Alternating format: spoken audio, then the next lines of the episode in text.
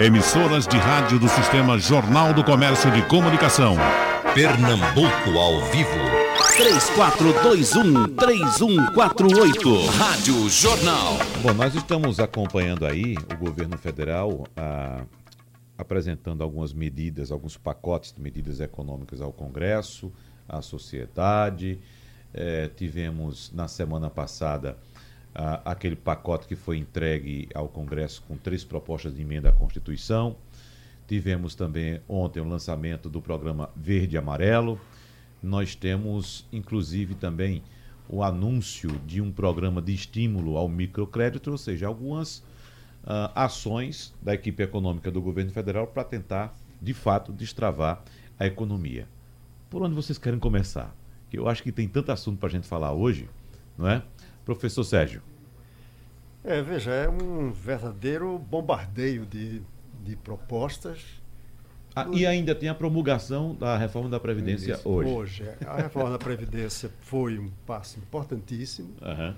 que mesmo tendo sido um pouco desidratada, dá um certo alívio, ou pelo menos podemos dizer, é, contém o processo de elevação de gastos que estava estava eh, definido e isso não vai resolver, mas é um certo alívio nas contas públicas. As medidas que estão nos, nas três PECs que foram, foram apresentadas trata de uma questão emergencial, mas tem também uma, uma parte mais estrutural quando ele tenta fazer uma re, eh, redefinição do pacto federativo, ou pelo menos das formas de, de relacionamento entre os entes federativos, entre as quais eu destacaria a medida que define a exigência de que municípios pequenos tenham o mínimo de uma receita própria. Né?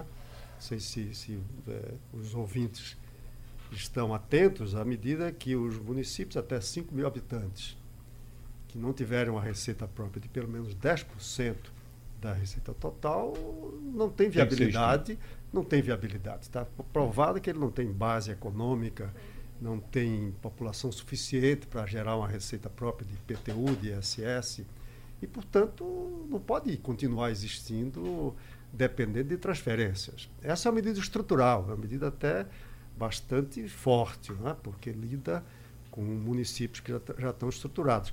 Agora, tem também medidas emergenciais, principalmente a ideia de criar um, um gatilho no momento em que as contas cheguem no, no, numa ameaça de sustentabilidade mesmo. Uhum. Então, esse conjunto de, de medidas, que são, na verdade, propostas de emenda constitucional, vai dar muita discussão. Do meu ponto de vista, ela tem mérito, tem méritos importantes, porque ela ajuda a equilibrar, ou pelo menos flexibilizar a gestão fiscal, que hoje é uma coisa muito complicada, muito rígida. Cerca de 94% do orçamento é obrigatório, então a flexibilidade para você definir onde vai alocar os recursos, principalmente recursos para investimento, é pequena, é muito pequena. E o Estado é um agente central do desenvolvimento.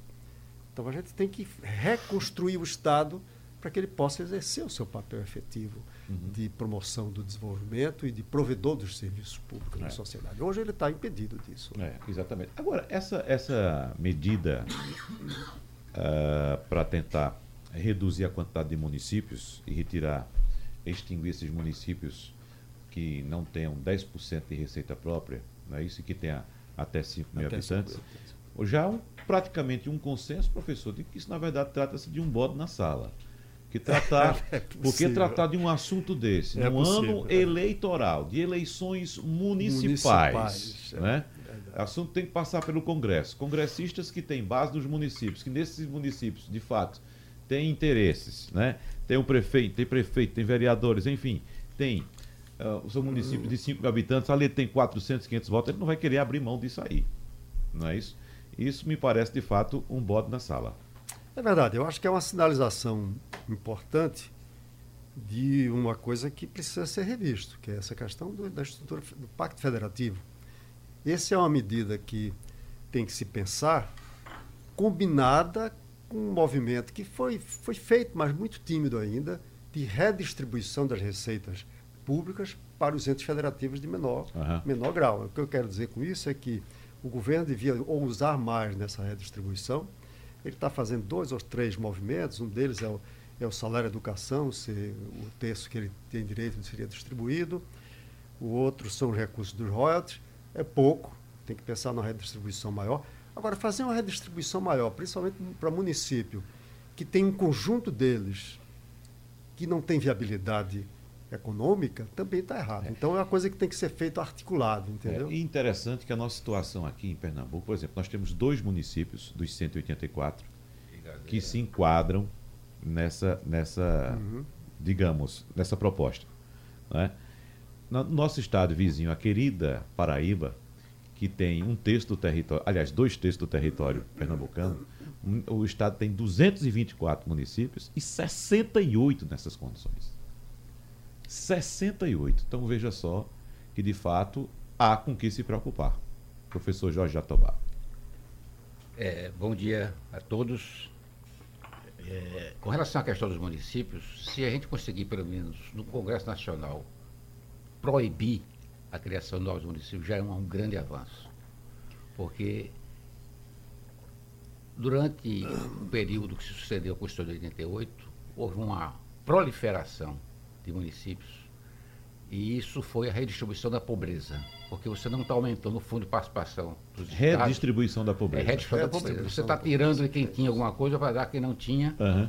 É, numa, numa Constituição de 88, que no Pacto Federativo de 88, diz que os municípios são, têm autonomia financeira e administrativa. Não, eles podem ter administra autonomia administrativa, financeira não tem. A maior parte deles depende, inclusive os grandes municípios, dependem de repasses da União, através do Fundo de Participação dos Municípios, do, dos Estados, e, da, e os municípios e, e, da cota parte do ICMS. Então, os municípios recebem o FPM e recebem a transferência do Estado. Então, eles não são autônomos. Agora, dificilmente essa matéria, eu concordo com, com você e com a mesa, vai passar no Congresso Nacional. Mas se a gente conseguir, pelo menos numa negociação, que haja uma vedação à criação de novos municípios, já é um grande avanço. Voltando, a, a, se você me permitir, falar um pouco sobre as, as questões, a, o, o, o, plano é, de ajuste fiscal do governo federal, é, eu acho ele muito importante e positivo. Não significa que não merece críticas, é, tem as, fazer ajustes aqui e acolá, mas é, é, um, é, um, é um programa que está, eu diria, na agenda de Estado, quer dizer, não é um programa de agenda de governo Bolsonaro. Até mesmo eu, pessoalmente, sou muito crítico do governo Bolsonaro, inclusive declarei meu voto contra, é, contra Bolsonaro, mas eu sou muito a favor dessa pauta, porque essa pauta ela precisa ser implementada, porque é um problema de aritmética de conta de padaria.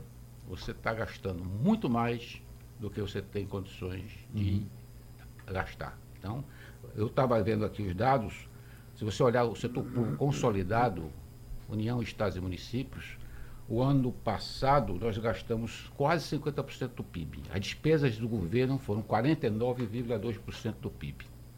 Quer dizer, é uma coisa insustentável, tá certo?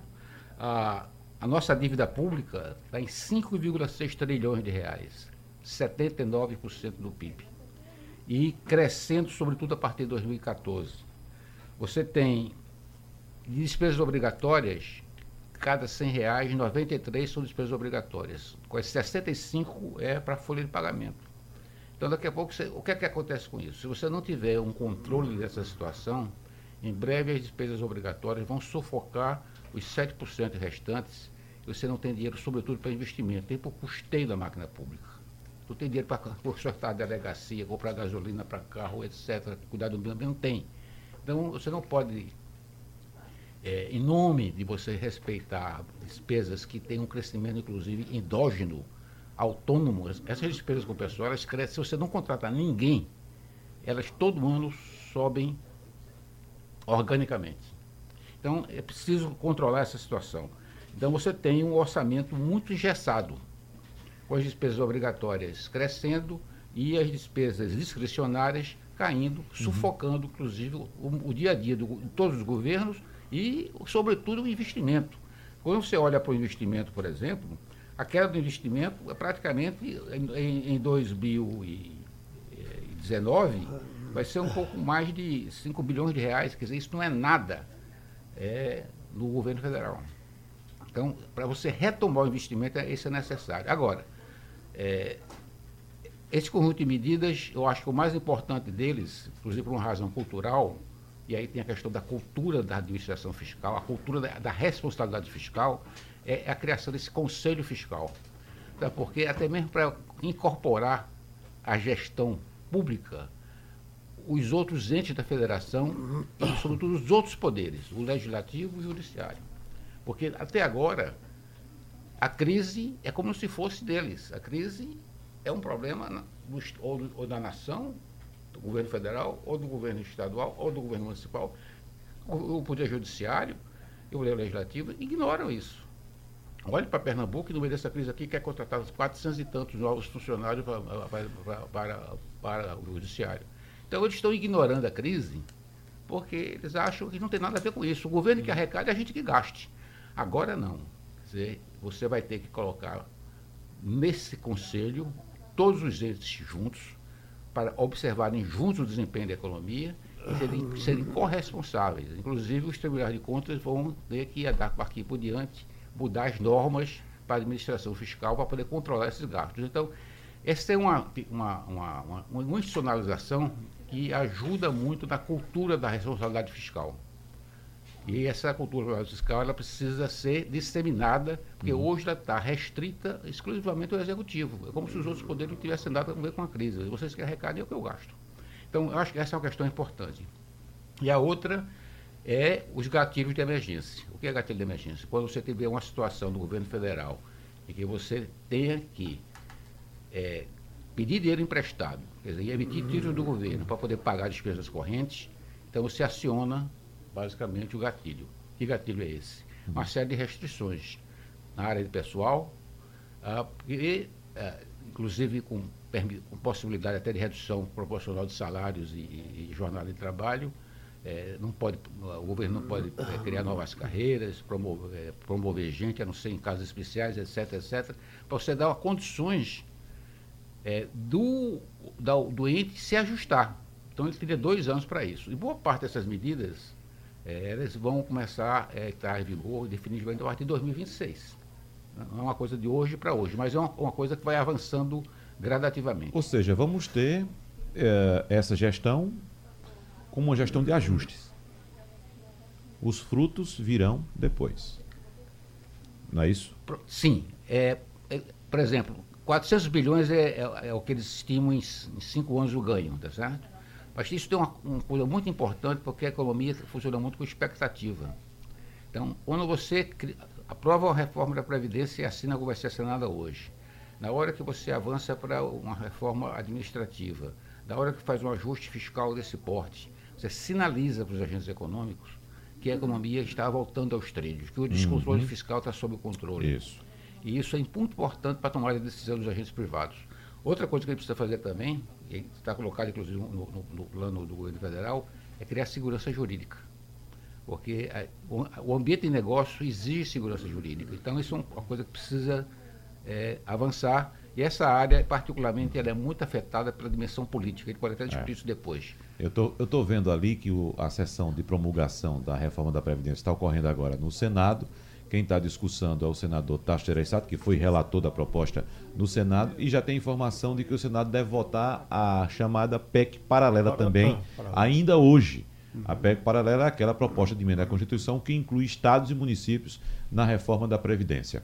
Daqui a pouco a gente vai dar uma passadinha lá no Senado, mas antes eu quero ouvir o professor Sandro Prado. É, bom dia. É um grande prazer estar aqui debatendo com dois grandes economistas do estado de Pernambuco, senhor Sérgio Buarque Jorge Jatobá. Muito obrigado pelo convite. É, uma das coisas que eu gostaria de pontuar inicialmente é que o que nós vamos ter, né, o que está sendo proposto, é uma reforma bastante profunda da nossa Constituição. Na verdade, esse nome justamente de PEC, que são emendas à Constituição.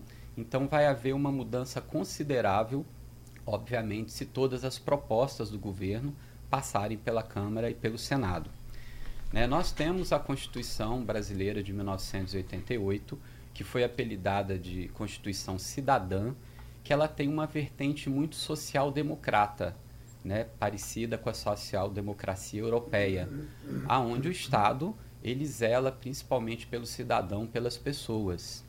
E nós estamos vendo agora uma mudança né, nesse rumo de uma tendência um pouco mais liberalizante, ou seja, de uma profunda reestruturação no tamanho do Estado e na importância do Estado para a economia.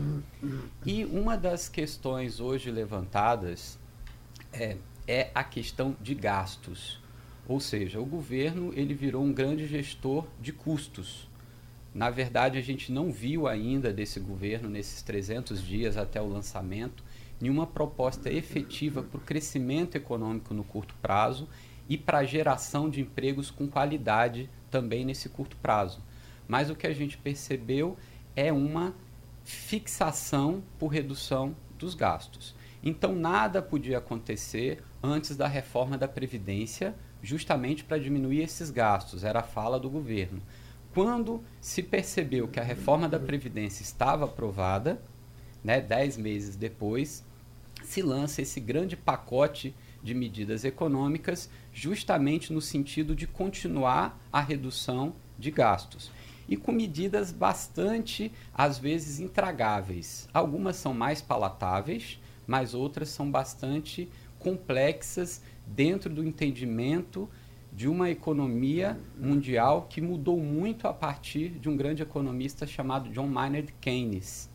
Então a gente está utilizando muitos preceitos pré-1936, aonde a gente pensava que se a gente diminuísse o salário das pessoas, se a gente diminuísse a renda da população, os empresários iriam contratar mais quando na verdade isso não se verificou na prática. Logo, a gente percebeu nesses dez primeiros meses uma grande redução na renda das pessoas e que isso tem um impacto efetivo no consumo das famílias e, obviamente, em toda a economia. E, muita, e parte especial, né, que é a primeira PEC, que é a PEC emergencial, ela também coloca muito isso, ou seja, ela coloca que um dos grandes problemas do Estado é o pagamento de servidores públicos. Então, ela vai diretamente na tentativa da redução de gastos com servidores públicos. Ora, se a gente diminui o número de servidores públicos, se a gente diminui a qualidade e a quantidade de efetivo, tecnicamente os serviços à população seriam prestados com uma menor qualidade. E aí a gente vê nesse, nessa PEC emergencial algumas medidas bastante complexas, como, por exemplo, a possibilidade de, em dois anos, a gente ter o congelamento do salário mínimo. Né? Isso já foi tentado em setembro e está sendo tentado de novo a possibilidade desse famoso gatilho. Gatilho, quem é um pouco mais experiente já ouviu falar desse termo, principalmente quando foi no plano cruzado, né? Se falava muito do gatilho, ou seja, chegando a um patamar, a gente dispara o gatilho, né? Então, nesse gatilho, inclusive com a possibilidade desse congelamento ou da desindexação do salário mínimo, que é constitucional. Assim também como a desindexação do reajuste dos servidores públicos, que está na Constituição. Ou seja, todo ano, obrigatoriamente, o governo tem que minimamente dar ao salário mínimo o reajuste da inflação e conforme a gente estava fazendo anteriormente, mais o PIB de dois anos atrás. Ora, isso trazia renda para as famílias mais pobres e elas consumiriam mais. A partir do momento que a gente não tem isso, que a gente congele, nós vamos aumentar a desigualdade de renda e a pobreza no Brasil. Porque hoje cerca de 30% da população brasileira ela percebe um salário mínimo porque isso não afetaria só os profissionais da ativa, as pessoas que estão trabalhando, mas também os aposentados. Uhum. Então haveria uma redução muito forte na renda. Isso está na primeira PEC, que é a PEC emergencial, que é a primeira PEC que o governo está tentando, de uma maneira bastante enfática, aprovar ainda nesse ano.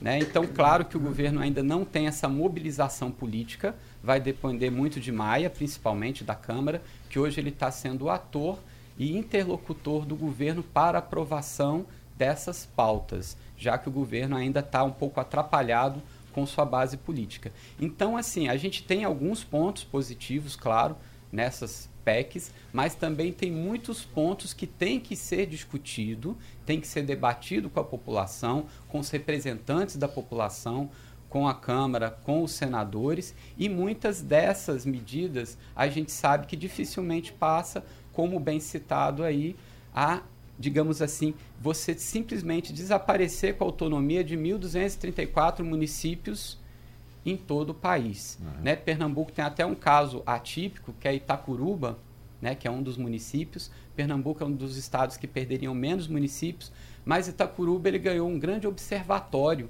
né, o que fez a cidade ficar famosa no mundo todo. Depois a, a cidade volta a ficar famosa por causa da possibilidade de instalação de uma usina nuclear no município e agora querem tirar a autonomia de Itacuruba, ou seja, esses repasses não seriam mais enviados diretamente e ela seria anexada a um é, município vizinho, que isso também, em termos administrativos, é muito complexo.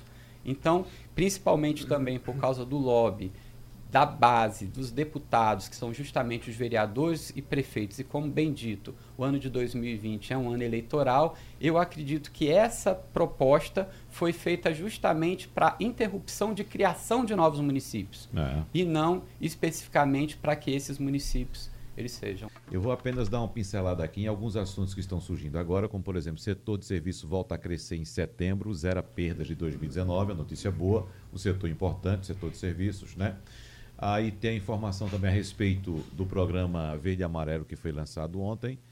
A manchete é a seguinte: Bolsonaro ressuscita a liberação de trabalho aos domingos. Pois não, doutor Jorge? Não, eu, eu queria fazer uma observação com relação a esse programa que foi lançado ontem. Eu acho que tem o verde e amarelo. Verde e amarelo, né? Uhum. Eu acho que tem um, eu, inclusive eu até escrevi um artigo no Jornal do Comércio sobre isso, chamado Falácias sobre geração de emprego. Então, sempre se coloca uma expectativa que você mudando por decreto ou por lei, você gera emprego. Então, por exemplo, criou sua expectativa que a reforma trabalhista ia gerar milhões de empregos. Não gerou e não deveria gerar. Ela faz outras coisas, ele pode dizer. Aí criou-se a expectativa agora é, que você, com, a, com essa mudança, vai gerar milhões de empregos, esse programa novo. O que gera emprego é crescimento econômico. Tá? Se a economia não crescer, você não gera emprego.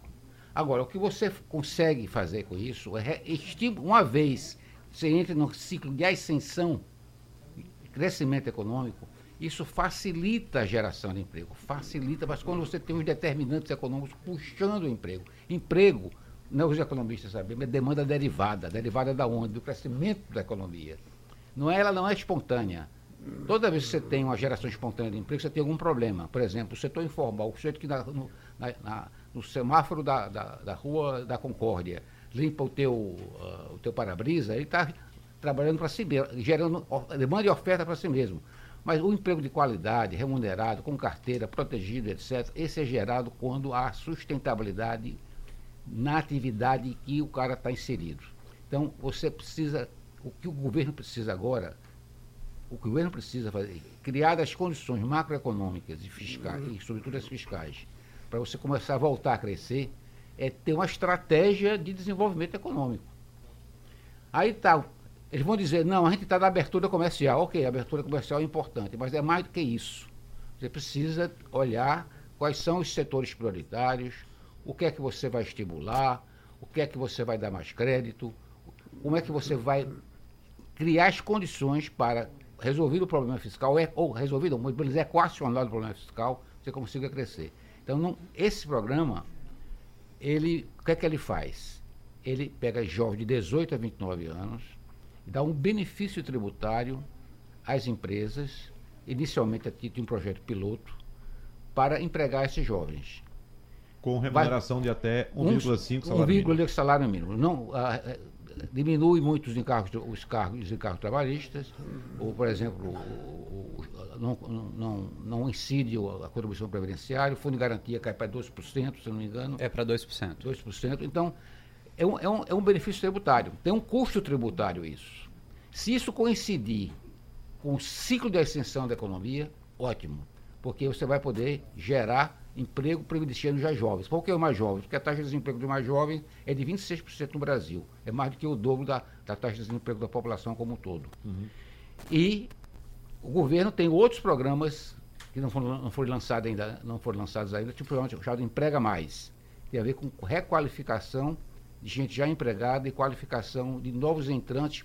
Na, aí, sob a ótica da empresa. Isso vai ser lançado mais adiante, mas já está em gestação. Mas todos esses programas têm essa característica. Eles facilitam o ajuste do mercado de trabalho na fase de ascensão, facilitam o ajuste na fase de recessão, mas eles em si não geram empregos. Emprego não se gera por decreto, vamos colocar, se gera por crescimento econômico. Vamos colocar mais outro fator nessa, nessa, nessa discussão em torno da geração de empregos, eh, professores, porque nós temos também uma mudança em todo o planeta promovida pela tecnologia. Uhum. Né? Uma mudança enorme. Então, empregos que existem hoje certamente não existirão amanhã, muitos deles. E muitos novos empregos surgirão, muitas novas oportunidades. Porém, para que essas vagas novas que, e, que venham a surgir sejam ocupadas, nós precisamos de qualificação profissional. Isso. Então, antes de se lançar um programa para estímulo de contratação de jovens, não seria mais interessante procurar investir na qualificação profissional desses jovens? É, para ser justo com, com a proposta, também está contemplado lá um programa de capacitação. Está dentro da proposta. Tá. Né?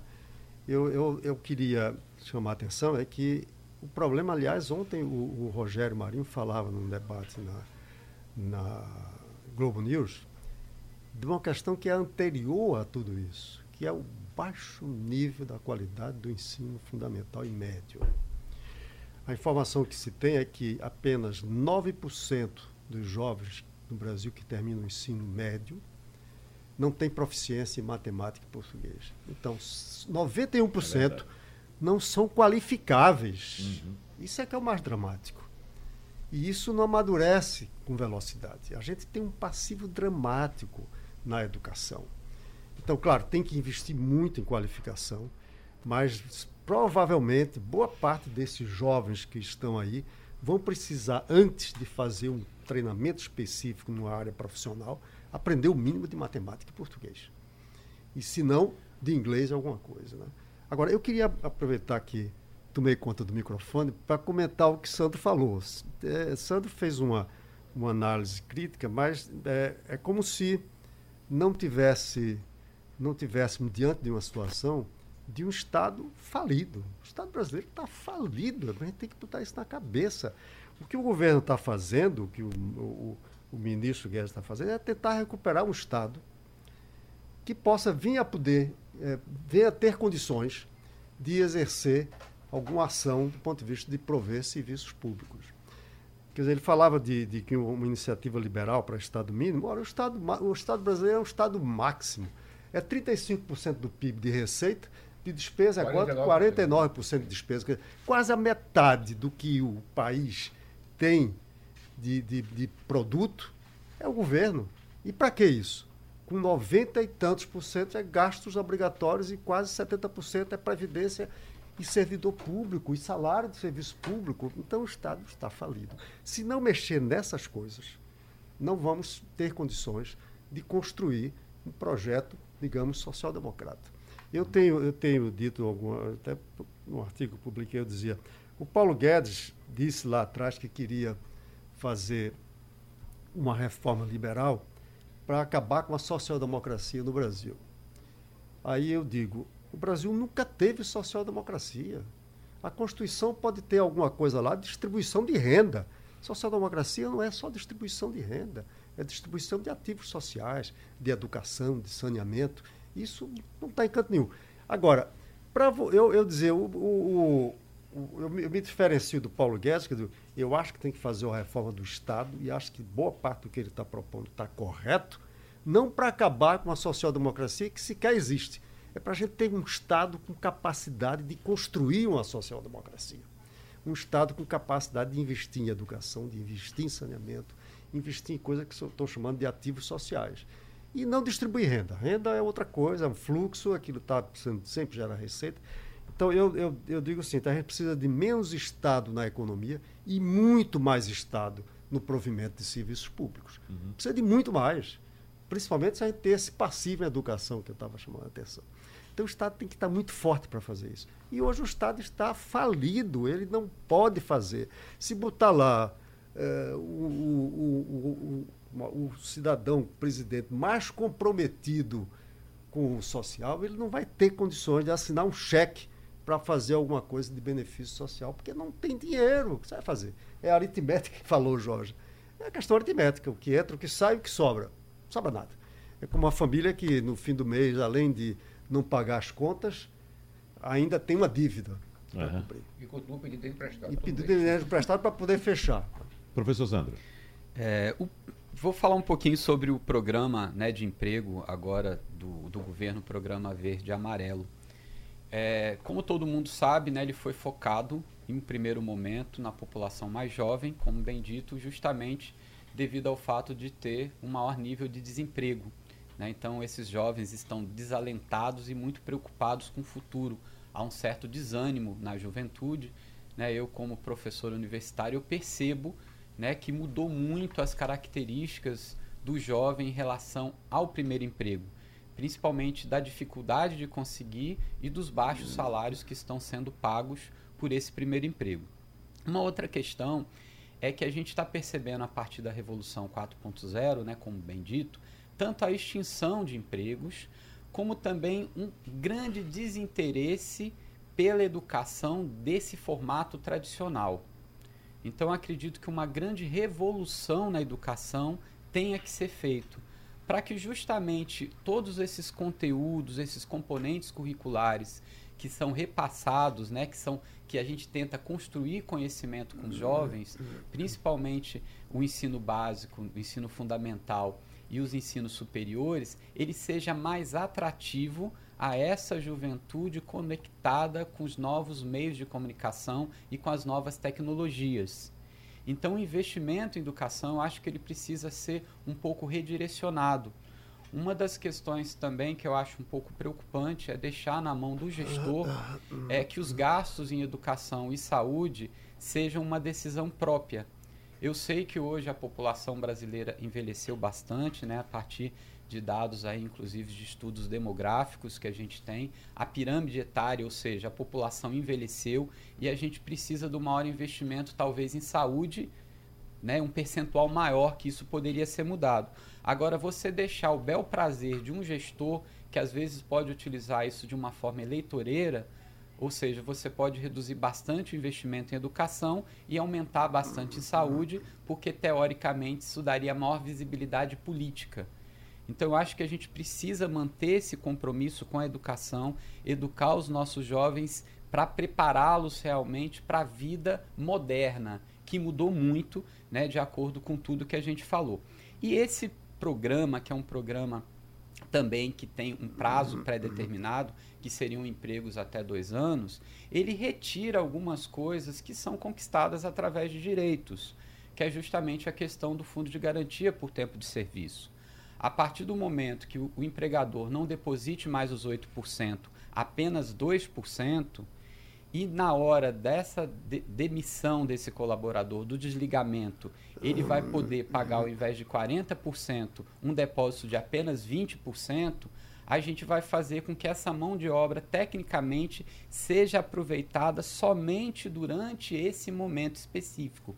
Ou seja, não é nada substancial para a criação de emprego e renda. Eu esperava um pouco mais desse programa. Mas nesse a... momento, professor, me permita, por gentileza, só para ter essa dúvida. Sim. Uh, o objetivo do programa não seria exatamente dar oportunidade para que o jovem adquira experiência e ganhe um pouco mais de produtividade, já que a qualificação dele ainda é, digamos, no nível elementar, ou seja, mesmo ele trabalhando por somente dois anos ali naquela empresa, mesmo que ele tenha uma redução do, do seu benefício social, ele não vai ter a oportunidade de, de fato, ter uma experiência e chegar no mercado já com experiência, já que quando o, o, o jovem vai ficando mais velho, 25, 26, 30 anos, ele não conseguiu trabalhar, a situação fica mais difícil ainda para ele?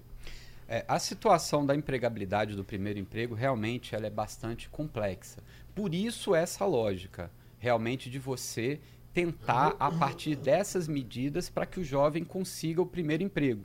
Essa é a lógica. Só que a partir do momento também que você coloca a possibilidade de 25% desses empregos, indiscutivelmente, com o passar do tempo, as empresas podem, mesmo com bloqueio que ainda não foi muito bem colocado, haver um aumento do desemprego, principalmente das pessoas de outras idades. Ou seja, a gente vai estar tá ajudando as pessoas de uma faixa etária, e eu sei que vai entrar né, a preocupação hoje muito forte também com as pessoas entre 55 e 65 anos, que não vão se aposentar devido à reforma da Previdência, que é um outro fator crítico. Né, uma pessoa com 60 anos, quando ficar desempregada, dificilmente conseguirá outra colocação, então isso também vai ter que ser estendido, mas é aquela velha questão: nós vamos diminuir o preço da mão de obra para se contratar mais. Isso já foi tentado no passado durante várias vezes e não deu certo. Não é assim que se cria emprego. Não é barateando a mão de obra que se cria emprego. A gente não está falando de uma mercadoria como feijão, que a partir do momento que barateia, vai se criar. A gente só consegue criar emprego com crescimento econômico, expectativas futuras promissoras, o que ainda não foi colocado. Um comentário aqui de Emanuel Rodrigues Pereira. Uh, dizendo que a gente deveria verificar também alguns municípios que são desenvolvidos, mas que a infraestrutura é muito ruim. E de fato existem muitos, né, que claro. não prestam serviços básicos à população como deveria prestar, né? Uh, bom, mas uh, o professor Jatobá pediu a palavra ainda no bloco anterior. É, eu queria fazer uma consideração rápida, até para reforçar a necessidade dessa você aumentar a eficiência do serviço público. E para mim, aumentar a eficiência do serviço público é melhorar a qualidade na prestação de serviço à população.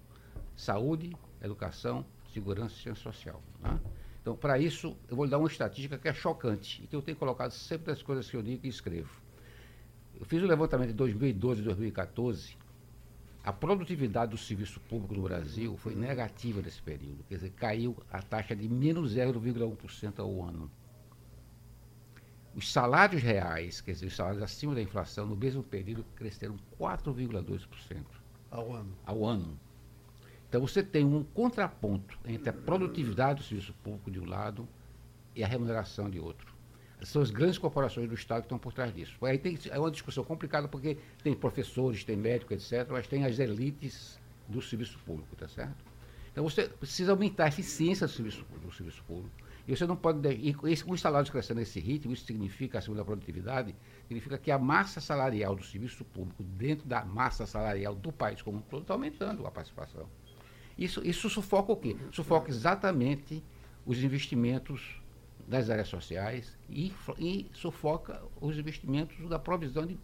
A, a, a, não só os investimentos, mas também a, provisão cotidiana na, de bens e serviços públicos para a população. Eu acho que o governo colocou essa questão de flexibilizar saúde e educação, colocar os dois. Porque tem, um, tem uma, uma, uma, uma vinculação, um percentual para um percentual para outro, colocou tudo junto, tá certo? O que eles queriam, e eu concordaria, era flexibilizar os dois, saúde e educação. Como isso não passaria, provavelmente, uhum. eles colocaram a flexibilização do conjunto. E eu não acredito que eles consigam sufocar, como você disse, é, Sandro, é, sufocar a educação e a, a custa da saúde, não, porque existe toda uma demanda estabelecida, tem toda uma rede já montada, e porque esse é o argumento que está se usando contra a flexibilização. Eu acho que a flexibilização já é alguma flexibilização, e devia ser mais radical. Não é, porque não teria viabilidade política. E para finalizar, queria chamar a atenção mais uma vez a questão de, de direitos e emprego. Isso. Ó, vou repetir. Reforma trabalhista, re, redução de encargo trabalhista não gera emprego em si. Quem gera emprego é crescimento econômico, mas facilita muito na fase de subida da economia a geração de emprego como facilita muito na descida da economia o ajuste do mercado de trabalho. Agora, se você só pensar só em direito, você tem talvez muito direito e menos emprego. Então, eu acho, mas não é retirando direito que você gera emprego. Você gera emprego, repito, como o próprio Sandro disse, é fazendo a economia crescer. E é esse caminho que a gente tem que perseguir. E para crescer, precisa arrumar a casa. A, casa está desarrumada do ponto de vista fiscal. É, eu queria trazer uma outra questão que nem está nessas reformas, que é a redução da taxa de juros. A gente teve uma redução da taxa de juros de referência, a Selic, é, nunca vista na, na, na história recente do Brasil. Né? Hoje, Estamos no menor patamar da história. menor patamar da história. 5%, isso. com inflação de 3,4%, isso dá uma taxa real de juros abaixo de 2% ao ano. 1,6%. Selic, não é a taxa de juros de mercado, a taxa de juros comercial. Mas isso tem três implicações importantes para o crescimento da economia. Primeiro, reduz o encargo da União, do Estado, com os juros da dívida. Então, reduz também aquilo que precisaria ter de superávit primário para reduzir a dívida. Segundo, isso dá um puxão na taxa de juro comercial, na taxa da, dos bancos, mesmo com oligopólio e com inadimplência alta, já está começando a mostrar um declínio. Que isso vai favorecer investimento e principalmente o consumo. E o terceiro componente que é importante dessa redução é que, na verdade, a gente tem hoje, com essa dívida de 5 bilhões, 5 trilhões e tantos, boa parte disso está vinculada à Selic. Então, não interessa a ninguém recomprar títulos da dívida pública a 2% ao ano. Então, uma parte desse recurso pode migrar, já está migrando inclusive para ações, pode migrar para o mercado e, portanto, para consumo também. E isso pode reanimar a economia.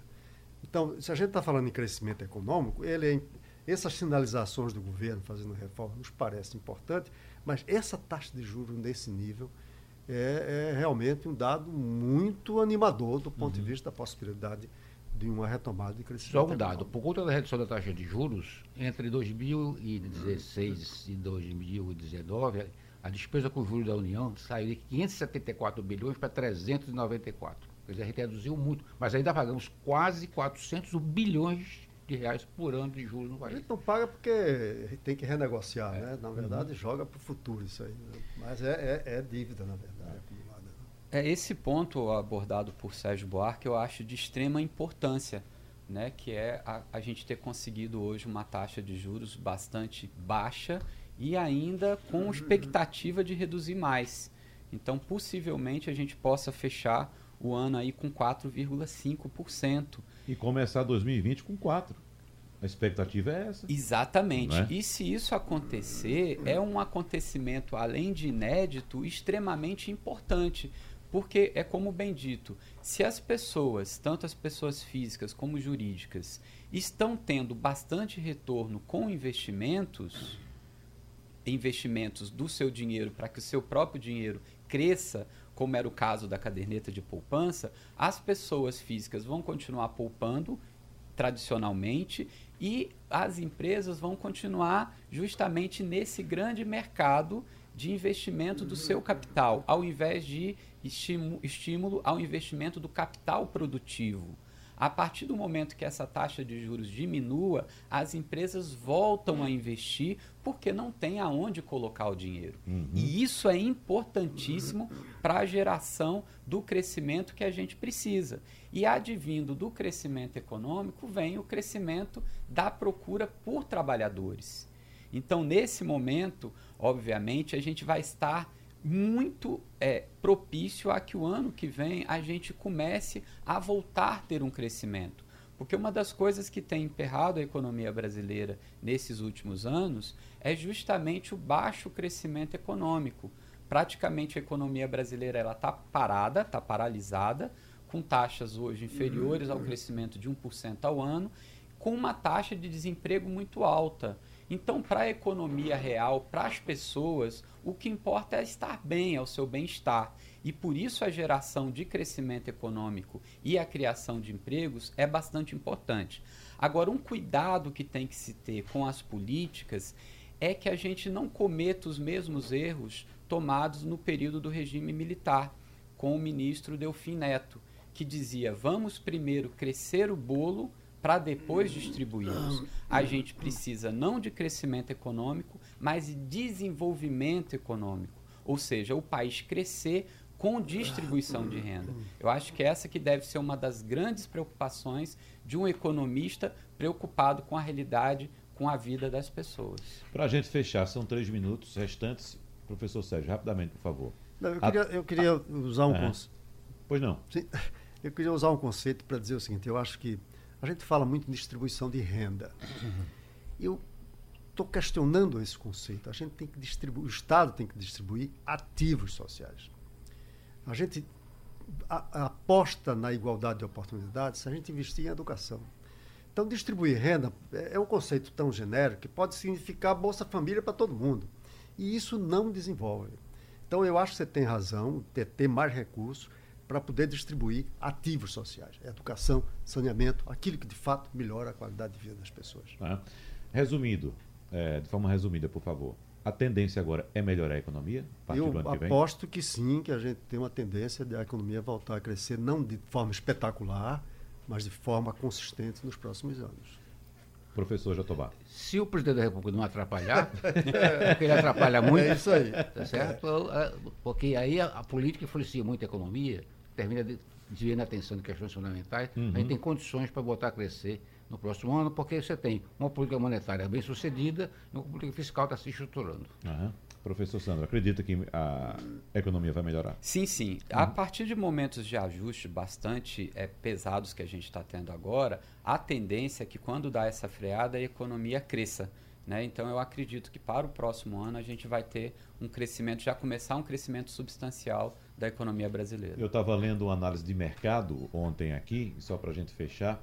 Uh, temos, temos um componente político agora novo que não existia no governo Bolsonaro, que é a presença de Lula livre, fazendo campanhas, fazendo discursos e, e, e claro, com a possibilidade de aglutinação de uma, posição, de uma oposição mais forte ao governo. E a análise do mercado é que o governo Bolsonaro vai ter que mostrar agora muito serviço na economia para se contrapor exatamente ao discurso desse opositor. E Lula disse que é oposto, vai fazer a oposição à economia, uhum. a, a, a, política econômica do governo. Então vai ter um confronto aí, entendeu? Que é, é uma manifestação da polarização na área econômica, o que é muito ruim para o país.